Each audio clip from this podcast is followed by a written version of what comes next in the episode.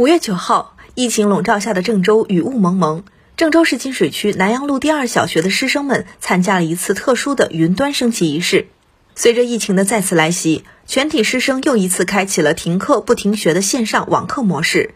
连续几天的全员核酸检测，让我们再次看到这群逆行者的忙忙碌碌，再次感受到这群逆行者的无私奉献。他们闻令而动，用一身白衣作甲，在这场没有硝烟的战争中穿梭前行。他们主动请缨，舍小家为大家，用身体力行为我们撑起生命希望之舟。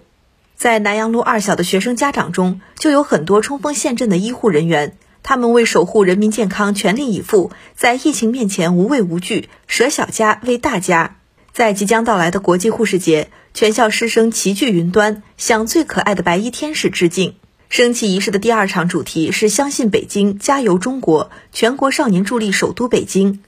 随着国歌的奏起，全校师生肃然起敬，面向国旗行礼。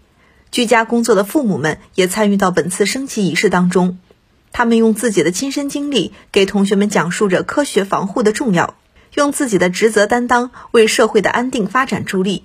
五一假期，北京和郑州同时按下了暂停键，一场来势汹汹的疫情保卫战再次响起。疫情当下的郑州少年注定要将疫情当学习的教材。把苦难视为成长的启蒙，用百炼成钢的毅力担起强国富民的重任。